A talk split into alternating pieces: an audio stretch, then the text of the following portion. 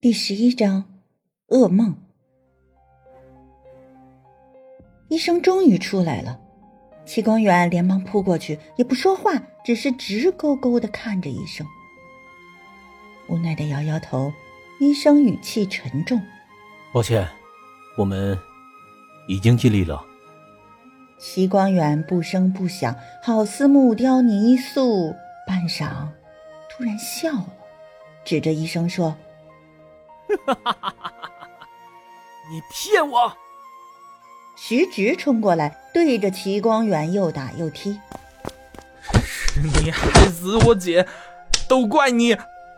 齐光远也不还手，跌跌撞撞的跑进抢救室，看着躺在手术台上的霍雨桐，魔怔似的伸出手去抚摸他的脸。你，你在吓我对不对？霍雨桐，你花样真多呀！居然联合这么多人配合你，不就是想让我回家吗？我，我答应你就是了。别装了，赶紧起来吧。算我怕了你了，以后一切都听你的。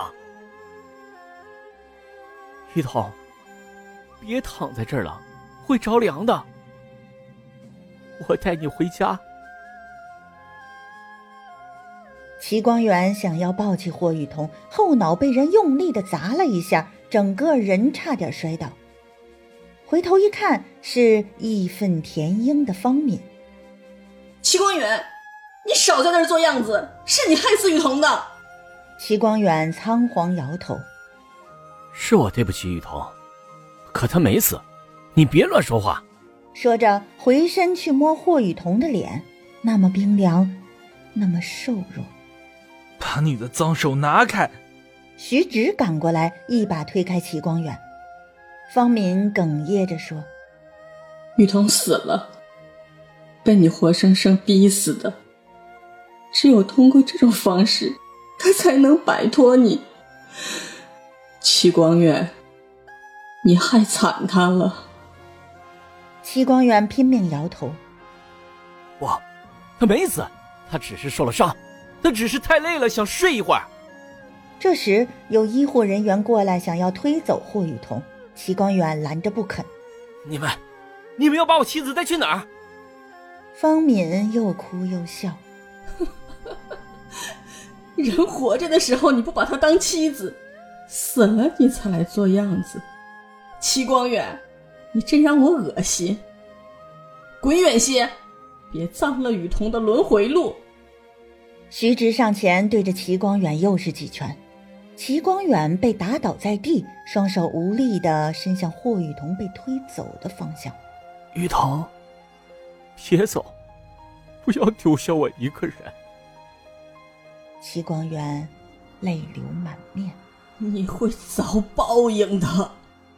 小姨过来，朝着他身上啐了一口。眼见霍雨桐被推出手术室，齐光远突然发了疯，变得力大无穷，就连徐直都控制不住他。雨桐，我跟你一起。方敏夺过护士手中的镇静剂，用力的把针头扎到齐光远身上，头痛欲裂。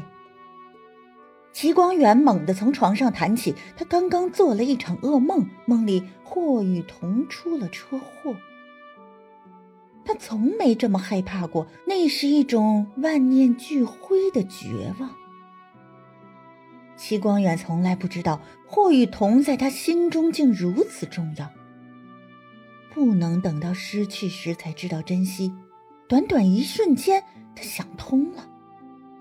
每次对霍雨桐恶语相向，甚至大打出手，齐光远的心里也是痛苦的，只是他自己还没法分辨这种痛苦。便把他归类于愤怒。现在齐光远明白了，他心里深爱着霍雨桐，行动上却要恰恰相反。在理智和情感的撕扯下，他才做出种种失控的举动。霍雨桐不是恳求要跟他做三个月的恩爱夫妻吗？他这就去告诉霍雨桐，不止三个月，两个人还有一辈子要过。对，幸好两个人还年轻，一切都来得及。齐光远兴冲冲的跑出卧室，直奔到楼下。客厅里没有霍雨桐的亮影，取而代之的是表情沉重的父母。爸，妈，你们怎么过来了？雨桐呢？解开心结的齐光远，整个人都轻松了不少。其父其母的脸上露出诧异的表情。你还有脸问他？其父捂着胸口，恨铁不成钢地说。齐光远惭愧地低下头。爸，你说的对，雨桐是个好女孩。之前是我错了，从今以后我保证会好好对她，你们可以放心了。齐母哭出声来：“光远，你这是怎么了？可别吓唬妈妈呀！”我说的是真的，你干嘛这种表情啊，妈？你不是一直盼着我跟雨桐好好过日子，给您生个孙子吗？这回，这回我想通了，雨桐去哪儿了？哦，他肯定是留你们二老中午在这吃饭，这才特地出去买菜了。戚光远的脸上露出幸福的微笑。雨桐一向贤惠，只恨自己今天才体会到他的好。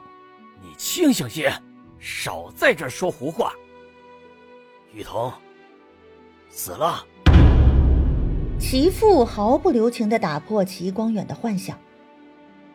噩梦竟如此强大，居然追到现实当中了。